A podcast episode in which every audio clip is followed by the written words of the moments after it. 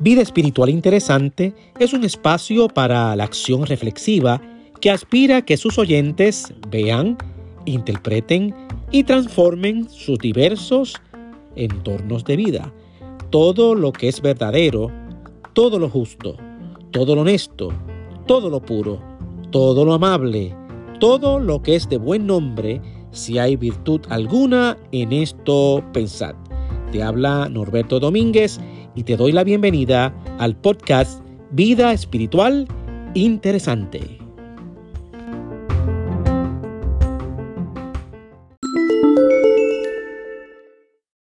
Lectura de la segunda carta del apóstol San Pablo a la comunidad de Corinto, en el capítulo 5, verso 20, hasta el capítulo 6, verso 2. Nos presentamos, pues, como embajadores de Cristo como si Dios mismo les exhortara por nuestra boca. En nombre de Cristo les rogamos, déjense reconciliar con Dios. Dios hizo cargar con nuestro pecado al que no cometió pecado, para que así nosotros participáramos en él, de la justicia y perfección de Dios. Somos pues los ayudantes de Dios, y ahora les suplicamos que no hagan inútil la gracia de Dios que han recibido Dice la Escritura, en el momento fijado te escuché, en el día de la salvación te ayudé. Este es el momento favorable. Este es el día de la salvación. Un embajador es un título que corresponde a una gran responsabilidad. Para comprender esto es necesario poner en contexto el texto de la segunda carta a los Corintios para evitar pretextos innecesarios. Conocemos que San Pablo estableció la iglesia en Corinto entre los años 49 al 50. Eso podemos encontrarlo en la primera carta a los Corintios capítulo 1. Al continuar con sus viajes misioneros, Pablo escribió varias cartas, de las cuales una de ellas se perdió, como se relata en la primera carta a los Corintios capítulo 5 verso 9, y otra que llegó a nosotros como la primera carta a los Corintios. Además, no dejó de visitarlos. Hasta tres veces dice la segunda carta a los Corintios en el capítulo 12 y en el capítulo 13. A pesar de esos cuidados, la relación de esta comunidad con San Pablo fue tornándose tensa. De hecho, se puede apreciar un tono severo en la segunda carta a los Corintios en el capítulo 2, verso 4 aunque se nota una esperanza de que esa comunidad cambiara su modo de ser y se corrigiera. Esperanza que obtuvo sus frutos con el tiempo. Con gozo y alegría por el progreso en la comunidad de Corinto es que Pablo continúa esta carta. Teniendo en cuenta esto, podemos ver cómo San Pablo invita a los corintios a ser embajadores de Cristo. La palabra peresbeuo del griego significa embajador, como quien actúa de diplomático autorizado a favor de otro o en favor de otro, y en este caso el otro sería Cristo. Es una llamada a reconocer que nuestro ministerio no obra según nuestros méritos, sino por Cristo, que nos hace partícipes de su misión reconciliadora. Por eso insiste en dejémonos reconciliar con Dios. No ofrece elementos humanos de prácticas que puedan parecer esfuerzos humanos vanos. Nos invita a tener un corazón humilde, un corazón dispuesto para recibir el perdón del Señor. Aún más, salta la pregunta, ¿a dónde debo llevar esa reconciliación?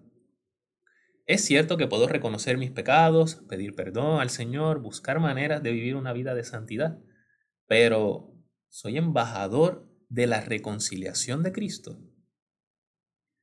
Dios hizo cargar con nuestro pecado al que no cometió pecado. San Pablo ofrece lo principal del mensaje. La muerte y resurrección de Jesucristo es la fuente de la gracia.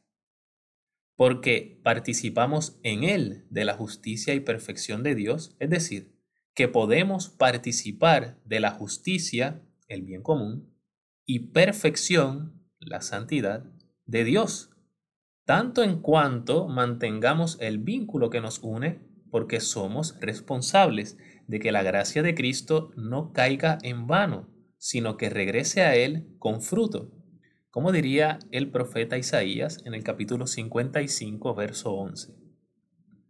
Los corintios son los destinatarios de esta carta, porque son la comunidad que pasa por la tribulación, por la lejanía de Pablo, su pastor, porque a veces pierden el rumbo. Por eso los invita a una responsabilidad del aquí y ahora escatológicos. Este es el día de la salvación, es decir, hoy. Esperar un tiempo futuro para hacer el bien es dejar caer en vaso roto la gracia que el Señor nos ha dado, la responsabilidad que nos ha entregado. Los corintios necesitaban ayuda y Pablo los va dirigiendo para que reconozcan que la gracia viene de Cristo y que Cristo cuenta con ellos para ser agentes responsables de reconciliación. Hoy esta carta nos toca el corazón, nos hace un llamado a ser embajadores de Cristo. Nos invita a dejarnos alcanzar por su misericordia, a reconocer nuestros pecados, nuestra miseria, para que sepamos que Cristo murió por nosotros. Si Cristo nos ha liberado y lo reconocemos, nuestro ministerio de reconciliación será de misericordia con los que nos rodean. No se trata de corregir o convertir a Raimundo y todo el mundo, sino que estaremos atentos a la dignidad de cada persona como personas por las que Cristo murió y resucitó. Cada persona es amada por Dios de una manera única y ese amor debe ser el distintivo del embajador de Cristo. La cuaresma es el tiempo preciso donde encontramos las herramientas para poner nuestro corazón a la disposición del Señor. Un embajador debe escuchar, dialogar, discernir. Para eso es necesario hacer uso de las recomendaciones evangélicas que cada año se nos presentan en este tiempo. El ayuno, la limosna, la oración. Con el ayuno nos privamos de aquello que regularmente tomamos como alimento para reconocer que somos enviados de Cristo y que su gracia nos basta.